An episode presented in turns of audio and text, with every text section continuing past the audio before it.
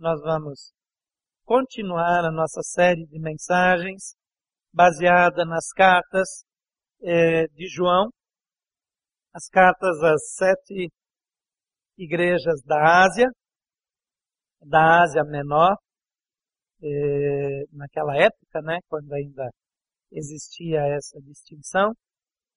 Nossa igreja chegou a 41 anos de organização. E no tempo que nós estamos, nós temos novos desafios diante de nós. Cada época, cada ano, cada período da vida é, tem desafios peculiares, próprios da sua época. Certamente, quando a igreja estava sendo plantada, havia vários desafios, é, como o desafio financeiro, para conseguir pagar um eventual aluguel, depois para comprar uma propriedade, construir, depois para alcançar as primeiras pessoas ou concomitantemente, alcançar as primeiras pessoas, discipular, treinar, desenvolver materiais, preparar líderes. Cada etapa da vida da igreja trouxe seus desafios, suas vitórias, seus tropeços também, porque ninguém acerta o tempo todo. Mas nós chegamos aos 41 anos como igreja organizada. E durante esse tempo decidimos olhar de volta para essas cartas que foram originalmente escritas para os cristãos que viviam nessas sete igrejas da Ásia Menor, atual Turquia, e, e procurar, identificar, observar aquilo que tem de informações também para essa igreja.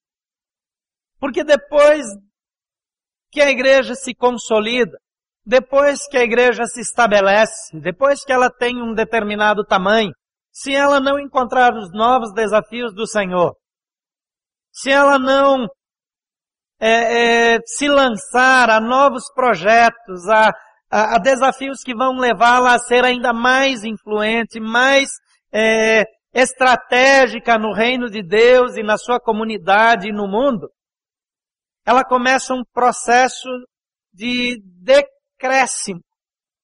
E igrejas que não descobriram é, é como se atualizar nos desafios, que não conseguiram fazer os devidos ajustes para continuar a sua trajetória de relevância, a rigor fecha. Algumas das igrejas mais estratégicas do mundo do passado já fecharam. Ainda em recebemos hoje influência de líderes, de pessoas daquele tempo, através de escritos, através de é, histórias, os registros históricos ainda nos abençoam, mas algumas dessas igrejas, quando nós visitamos, são apenas prédios muito antigos. Às vezes, alguns deles foram restaurados, alguns deles estão sendo conservados, mas muitas igrejas perderam a sua razão de existir. Perderam a sua relevância, perderam o seu brilho, perderam a sua coroa, como diz aqui em Apocalipse. Mas essa igreja é uma igreja que o Senhor Jesus tem renovado de tempos em tempos e tem apresentado novos desafios e, e apresenta coisas que ainda não estavam claras. E, e mostra que cada época, cada período tem o seu próprio jeito, a, a sua própria história, a sua própria maneira de fazer. Mas há um só Deus, um só Senhor, um só Espírito, uma só palavra. As verdades centrais são exatamente as mesmas. Os desafios do mundo é que mudam. As circunstâncias é que mudam.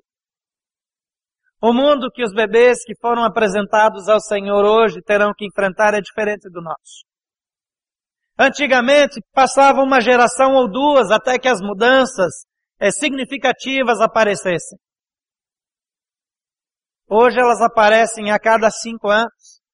De cinco em cinco anos tudo é diferente.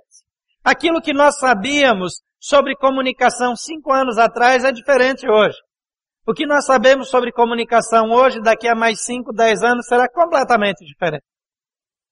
O mundo muda. A realidade muda. Mas a necessidade das pessoas continua sendo a mesma. O vazio espiritual continua presente. O homem da pós-modernidade tem se distraído para preencher o seu vazio espiritual. A sua falta de razão de viver, a sua inconsistência, a busca por um propósito para a vida é, é maior do que nunca. Mas as opções, as distrações também são maiores do que nunca. Hoje nós vamos olhar para a igreja de Sardes. A cidade antiga de Sardes, hoje é apenas ruínas, perto da atual vila de Sartre, na Turquia, considerava-se impenetrável. Foi situada numa rota comercial importante no Vale do Ermo, com a parte superior da cidade, a Acrópole, quase 500 metros acima da planície, nos rochedos íngremes do vale. Era uma cidade próspera e, em parte, devido eh, à produção de ouro, prata, pedras preciosas, lã, tecido e etc., eh, ela foi uma cidade eh, que despontou. Foi uma das cidades legendárias da Ásia Menor, e no sétimo século antes de Cristo, Sardes foi a capital da Lídia, no tempo do rei Creso, em 550 antes de Cristo. Os reis que moravam lá foram renomados pela riqueza. E como não poderia deixar de ser, aquela cidade se tornou, ou o povo daquela cidade se tornou um povo arrogante, soberbo. E como eles confiavam muito é, é, é na, na, na segurança daquela cidade, eles nem imaginavam que um dia eles cairiam. Mas ela foi derrotada é, por Ciro o Grande. E conta a história que os soldados ficaram escondidos fora da cidade, longe, e observaram como um soldado desceu é, da cidade para buscar água. E ele saiu da cidade e eles ficaram observando o caminho pelo qual ele saiu e como ele fez para sair pelos muros protegidos da cidade. E durante a noite, enquanto todos dormiam, eles usaram aquele caminho e entraram um a um na cidade. E quando amanheceu, eles tomaram a cidade de susto. A carta a essa igreja parece que era uma carta também para a cidade. Mas com certeza é uma carta para todos os cristãos, de todas as épocas. O texto termina dizendo: aquele que tem ouvidos para ouvir, ouça o que o Espírito diz às igrejas. Então era uma mensagem originalmente dirigida para aquele povo, para aqueles cristãos, mas também aberta para todos aqueles que estão com os ouvidos espirituais abertos que estão atentos para ouvir o que Deus tem. E o texto diz assim, versículo 1 do capítulo 3 de Apocalipse, até o versículo 6. Ao anjo da igreja em Sardes escreva, estas são as palavras daquele que tem os sete Espíritos de Deus e as sete estrelas. Conheço as suas obras. Você tem fama de estar vivo, mas está morto. Esteja atento. Fortaleça o que resta e, e que estava para morrer, pois não achei suas obras perfeitas aos olhos do meu Deus. Lembre-se, portanto, do que você recebeu e ouviu. Obedeça e arrependa-se. Mas se você não estiver atento, virei como um ladrão e você não saberá a que hora virei contra você. No entanto, você tem aí em Sardes uns poucos que não se contaminaram ou que não contaminaram as suas vestes. Eles andarão comigo, vestidos de branco, pois são dignos. O vencedor será igualmente vestido de branco. Jamais apagarei o seu nome do livro da vida, mas o reconhecerei diante do meu Pai e dos seus anjos. Aquele que tem ouvidos, ouça o que o Espírito diz às igrejas. Vamos orar mais uma vez. Pai, nós pedimos que a tua direção o mover do teu Espírito Santo possa gerar revelação entendimento da tua palavra que vai muito além da reflexão humana ou da argumentação ou dos recursos de retórica. Porque o que nós queremos não são informações humanas, mas revelação sobrenatural do teu Espírito por meio da tua palavra. Então fala conosco, pois queremos te ouvir e obedecer. Oramos em nome de Jesus. Amém. Quando nós pensamos na situação dessa cidade,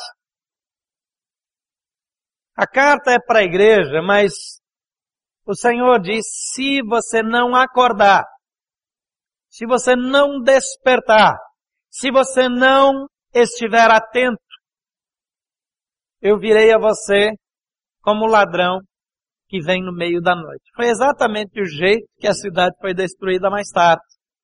A questão é se os cristãos estariam juntos nessa destruição ou não. Quando nós lemos da destruição de Sodoma e Gomorra, nós vemos Deus, de uma certa forma, provocando a intercessão em favor daquele povo, é, é, despertando Abraão. E Abraão estaria intercedendo, dizendo, mas se tiver 50 justos, ou 40, ou 30, ou 20, ou 10, a presença do justo na sociedade corrompida a presença do discípulo de Jesus comprometido com as suas verdades salva a cidade, porque depura a sociedade, porque restaura é, é, da imoralidade, da corrupção, dos desmandos. A presença dos discípulos de Jesus em Brasília deve mudar o governo. A presença dos discípulos de Jesus no serviço público deve melhorar e sanear o serviço público. A presença dos discípulos de Jesus é, nos departamentos, nas oligarquias, nos diversos setores, nos tribunais, deve sanear esses lugares. A presença do justo traz salvação de um povo. Mas a negligência do justo acaba com a esperança da cidade. O anonimato, a apatia dos discípulos de Jesus permite que a cidade continue caminhando para a destruição e seja tomada de assalto no meio da noite, como um ladrão que chega quando ninguém espera. Vejo nessa palavra do Senhor para essa igreja em Sardes alguns ensinamentos, algumas instruções que servem para a minha vida, para a sua vida e para a vida dessa igreja nos seus 41 anos. A primeira coisa que quero destacar, se você quiser pode anotar aí, é identifique a sua verdadeira condição espiritual. Identifique. Às vezes nós temos uma ilusão acerca de nós mesmos. Há um versículo na Bíblia que diz, não tenha de si mesmo mais alto conceito do que convém. Quantas vezes nós achamos que nós somos os detentores da verdade, os mais espirituais, os mais sábios, os mais preparados? Essa é uma igreja, a igreja de Sardes, que está prestes a ter uma decepção muito grande quando esse texto é escrito porque ela tem um autoconceito equivocado. Ela se acha melhor do que ela é. Ela se julga é, é, aquela igreja que está na crista da onda, que é a referência. Mas Jesus olha para ela e diz, eu não achei as suas obras perfeitas. Em Apocalipse capítulo 3, versículo 1, o texto diz ao anjo da igreja em Sardes, escreva, estas são as palavras daquele que tem os sete Espíritos de Deus e as sete estrelas. Conheço as suas obras. Você tem fama de estar vivo, mas está morto. Que sentença terrível. Que descoberta terrível. Mas pior do que essa descoberta é não reconhecer essa realidade. Será que alguns de nós não estão nessa condição julgando-se espiritualmente vivos, com fama de ativos, porém mortos. Morto é alguém que não age mais. Uma pessoa morta é uma pessoa que não frutifica, que não ganha ninguém para Cristo, que não dá bom testemunho, que passa desapercebida no meio da multidão, uma pessoa que não é ativa no ministério, uma pessoa que não faz a menor diferença. O corpo pode estar ali, mas não tem vida, não age, não se movimenta, não se alegra, não faz coisas boas.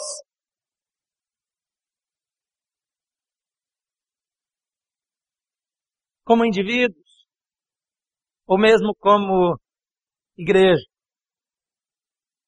precisamos fazer uma avaliação muito sincera da nossa condição de vida, da nossa situação, das circunstâncias, do ambiente, o nosso comportamento.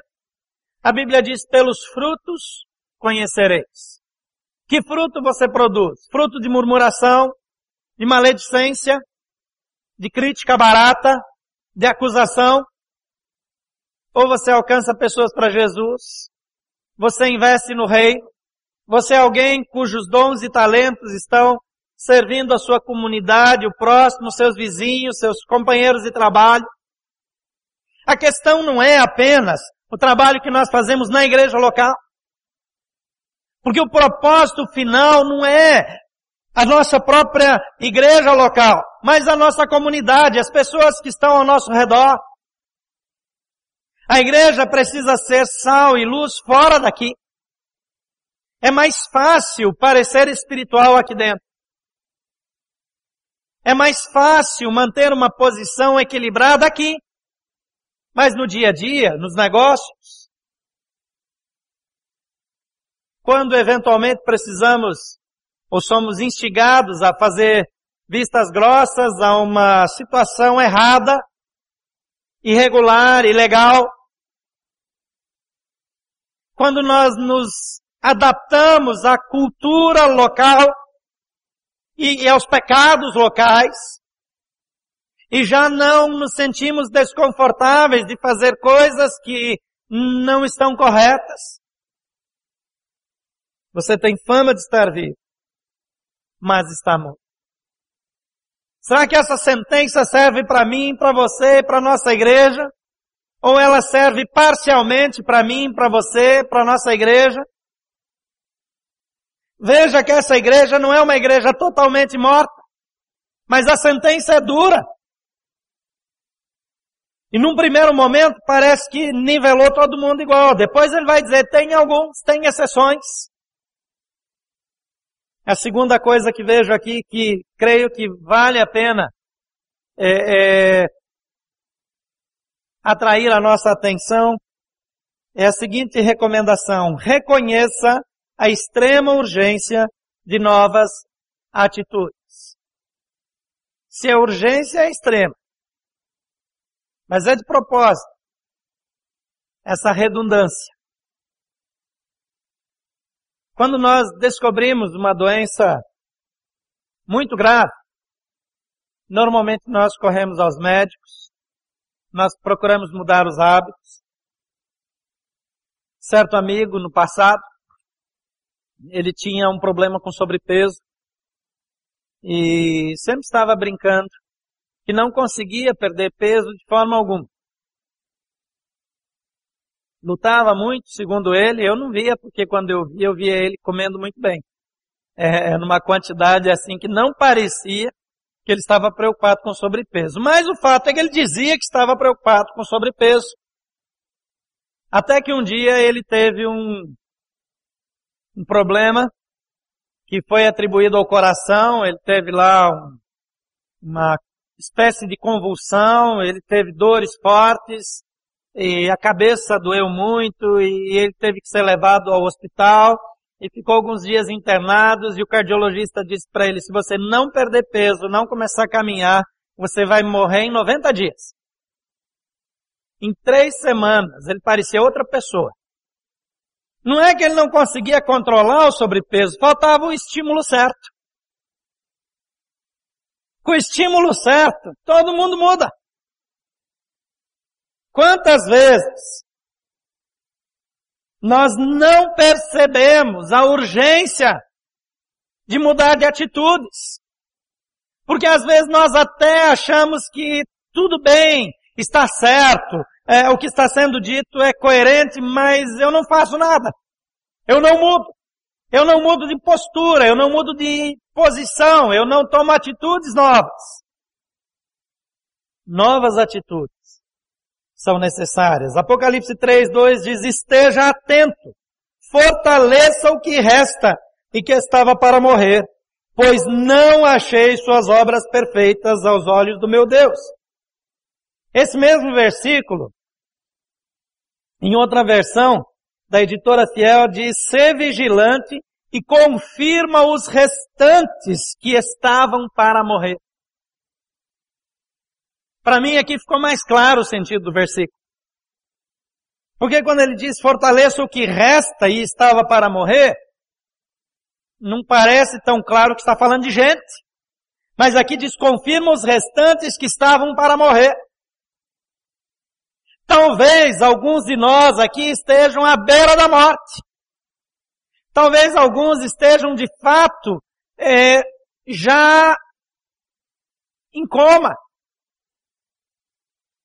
Os últimos momentos, as últimas oportunidades para mudar estão sendo dadas para essa igreja. A mensagem é urgente porque ela diz ou vocês mudam agora ou não dá mais tempo. Não tem mais o que ser feito. Falando desse jeito, parece que isso não tem nada a ver conosco. Porque nós achamos que estamos tão bem, que nós estamos direitinho, que tudo vai bem. O problema é que esse era o mesmo sentimento dessa igreja. Então eu não posso confiar nisso. O sentimento dessa igreja em Sardes era exatamente esse. Ela achava, eu estou bem, eu estou vivo, eu estou saudável, tudo vai bem na minha vida. Então muito cuidado. Alto lá. Quem tem ouvidos para ouvir, ouça o que o Espírito diz às igrejas. A terceira instrução importante que quero destacar, dentre outras tantas, é arrependa-se enquanto há tempo. Na prática é só um jeito diferente de dizer a mesma coisa. Versículo 3 diz, lembre-se, portanto, do que você recebeu e ouviu. Obedeça e arrependa-se. Mas se você não estiver atento, virei como um ladrão e você não saberá a que hora virei contra você. Se você está com a sua Bíblia aberta, veja aí. Ele diz aqui, lembre-se, portanto, do que você recebeu e ouviu. Há duas informações importantes. Todos nós recebemos muito de Deus. Recebemos dons espirituais, recebemos uma vocação, nós somos chamados, vocacionados para fora do mundo. Nós recebemos recursos financeiros, nós recebemos habilidades, nós temos uma inteligência, nós temos força física, nós temos saúde. Ele está dizendo, lembre-se do que você recebeu. Nós recebemos a mensagem do Evangelho. Nós recebemos instruções bíblicas. E a Bíblia diz, não queiram muitos de vós ser mestres, porque sereis julgados com muito maior rigor. Deixa eu dizer uma coisa, essa é uma igreja de mestres. A quem muito foi dado, muito será cobrado. Uma vida cristã mediana não serve para você. Você recebeu muito. Um ministério mediano não serve para você, é pecado. Porque você recebeu muito. Ao longo dos anos, Deus deu muito para cada um de nós aqui. Alguns estão aqui há muitos anos. Você não tem o direito de ficar indiferente. O texto aqui diz, lembre-se do que você recebeu. E lembre-se do que você ouviu. Você foi admoestado, advertido, talvez você sempre transfere para os outros. Você é muito generoso, né? Toda palavra que vem para você, você transfere para as outras pessoas. Isso é uma prática da generosidade equivocada. Mas o texto diz, lembre-se, lembre-se do que você recebeu e ouviu. Faça duas coisas aqui, obedeça e arrependa-se. Arrependimento é mudar de direção. É mudar de atitude. Obedecer é passar a praticar o que eu estou sendo orientado agora. É passar a agir da maneira como a palavra está me orientando. Arrependimento tem mais a ver com deixar de fazer aquilo que eu vinha fazendo errado, ou equivocadamente, ou até de forma deliberada, desobediente. Então obedeça, mas também deixe as velhas atitudes, mude o curso da sua vida. Nem sempre teremos essa oportunidade.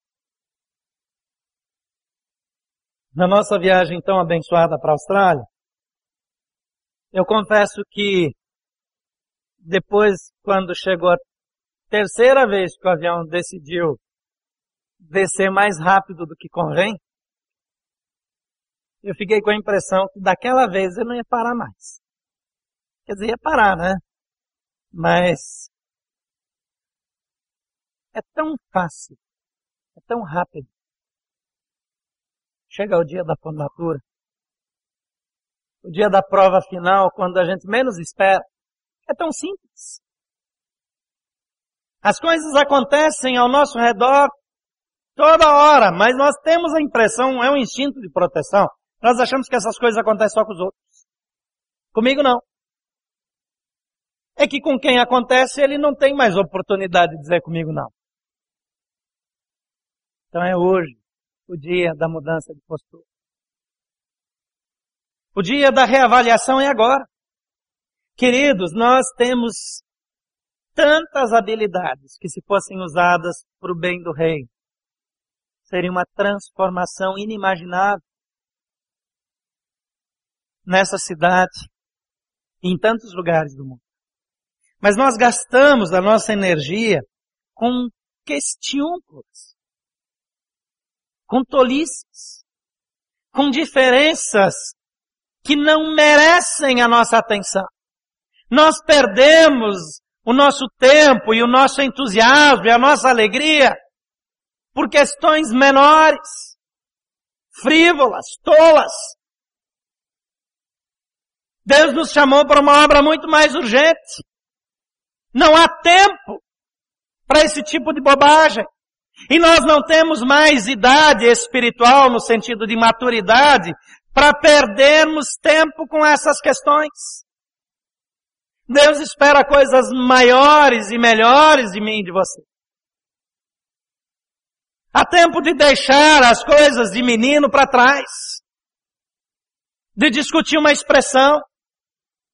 De brigar porque a minha preferência é por essa linha ou por aquela.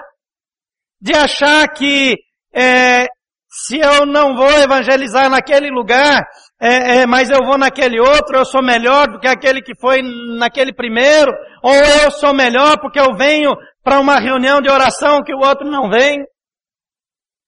Não há tempo para aquilo que não é prioritário. É a quarta instrução que eu quero destacar nesse texto. Aprenda e imite os que são verdadeiramente fiéis. Eu sou grato a Deus, porque essa igreja tem pessoas fiéis. Sou grato a Deus porque Deus colocou homens e mulheres com firmeza de caráter, com posicionamento bíblico saudável, que são referenciais no meio dessa igreja, não só para os membros da igreja, mas são referenciais para mim também, para os demais pastores e ministros, são referenciais para os líderes. Deus fez as coisas desse jeito. Você foi escolhido para ser um referencial da sua geração, para fazer diferentes.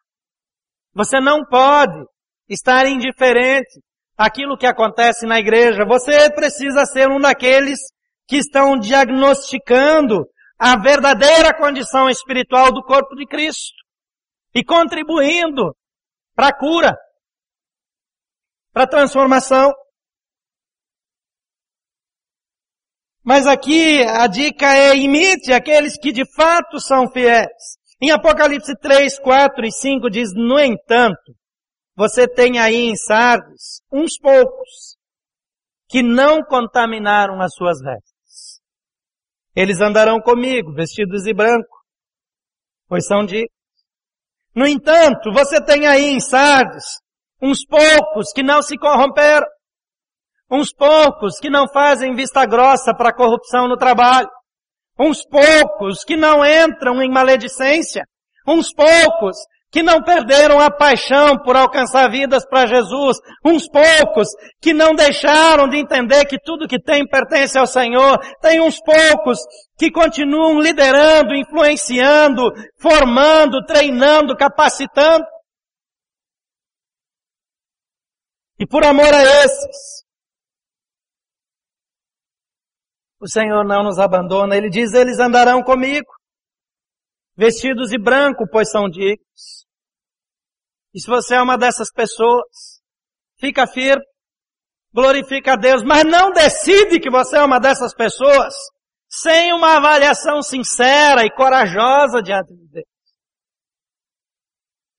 Mas glória a Deus por sua vida e de tantos aqui. Mas entenda que o reino de Deus não é só a terceira igreja batista aqui. O reino de Deus é muito maior do que isso. A sua influência não deve ser uma influência só nesse lugar. Ela deve se estender. Como pela graça de Deus, tantos aqui têm levado instrução, orientação, ajuda para outras igrejas. Nesse fim de semana o Bruno está lá em Brusque, treinando, ensinando aquela igreja. Muitos membros dessa igreja foram lá Outros têm ido para outros lugares. O encate vai para uma cidade próxima daqui mais alguns dias para ajudar aquela igreja. E os ministérios dessa igreja, de certa maneira, têm se estendido além das fronteiras. Mas cá entre nós já fizemos mais. Já fomos mais efetivos. Já impactamos mais. Se olharmos de volta, já cumprimos melhor a nossa missão do que hoje. Então há mudanças. Aprenda. Imite os que são verdadeiramente fiéis. O vencedor será igualmente vestido de branco. Jamais apagarei o seu nome do livro da vida, mas o reconhecerei diante de meu Pai e de seus anjos. Deus quer mais, irmão. Mas Ele não espera que nós façamos isso na base do nosso esforço.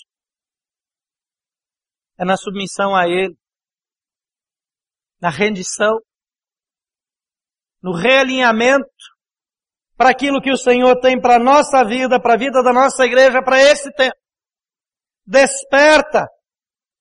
Porque se não despertares, virei a ti como um ladrão no meio da noite. Ainda há tempo para mudar. O texto nos ensina, desperte, arrependa-se e mude. Mais uma vez, Apocalipse 3,6 diz, aquele que tem ouvidos, ouça o que o Espírito diz às igrejas. Eu tenho passado por alguns momentos de oração, de reflexão da minha postura, das minhas atitudes, diante do estudo dessas cartas. E quero recomendar que você também faça, releia o texto, ouça a voz do Espírito Santo falando a você. Você é um líder espiritual. Tem uma plateia de líderes aqui nessa manhã. E aqueles que ainda não se sentem líderes, não é porque não o são. Você tem potencial, capacidade, preparo, recursos. Você é líder para a sua geração, para essa igreja. E você foi chamado por Deus para mudar a história. Não fomos chamados para preparar as coisas de uma maneira que sejam confortáveis para nós. Nem para que aconteçam de acordo com preferências pessoais. Mas de acordo com os desafios de Deus. Desperta. Qual é o seu chamado? Qual é o desafio que Deus já colocou na sua vida com o qual você não está alinhado? Qual é o projeto que você abandonou na caminhada? Acostumou, acostumou-se com as situações, com as circunstâncias, acomodou-se ao conforto. Talvez exista uma inquietação no seu coração. O Espírito diz à igreja, desperta, ouça, obedeça e arrependa-se. Deus quer mais de nós. Nós estamos prontos a obedecer, a mudar, a fazer ajustes. Você está pronto a arrepender-se, a mudar, fazer ajustes. Feche seus olhos. Eu gostaria de orar junto com você nessa manhã.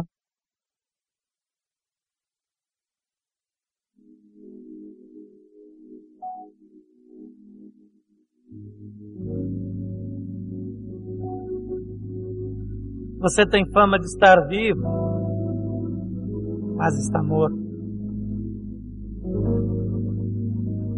Mas desperta. Salva aqueles que estão para morrer. Quantos filhos dessa igreja estão para morrer?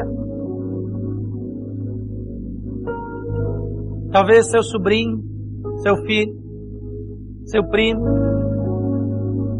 filho do seu irmão,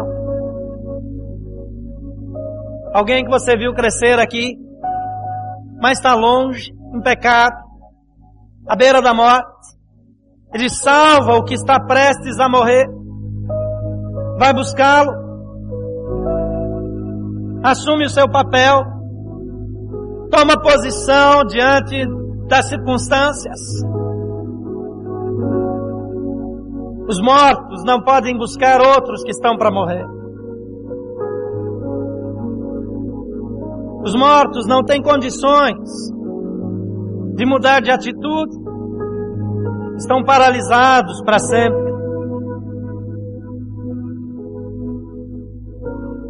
Mas nós temos um Deus de ressurreição e de vida. Um Deus que pode mudar a realidade, que cura a paralisia da alma, do Espírito. Um Deus que levanta os seus filhos, restaura a liderança, restaura o caráter, restaura as convicções.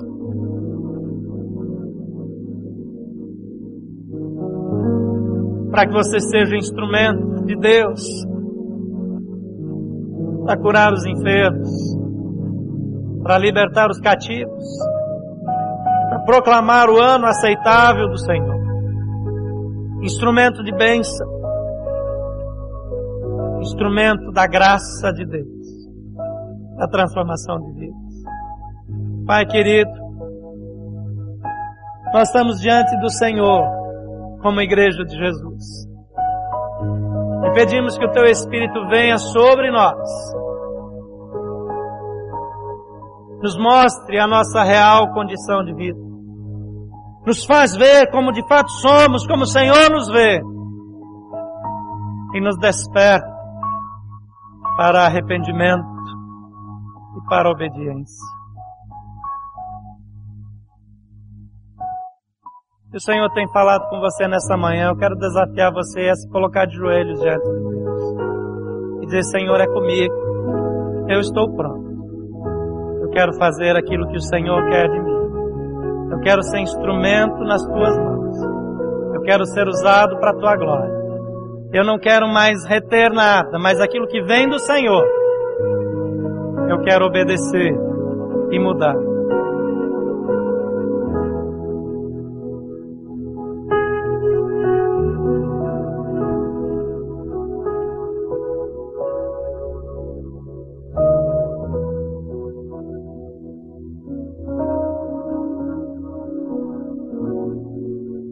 Pai querido, nos colocamos diante do Senhor, que Tu és o nosso Deus. E nós cremos que o Senhor quer mudar a nossa história. Nós cremos, Pai, que há atitudes novas que precisamos tomar.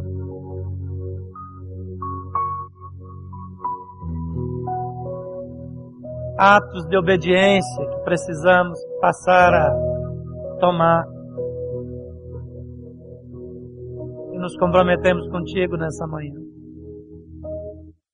Estende a tua mão sobre cada um de nós, teus filhos aqui. E declaramos o teu senhorio acolhemos a tua palavra, porque cremos que é o Senhor que fala conosco. Traz tua graça, teu poder e teu favor.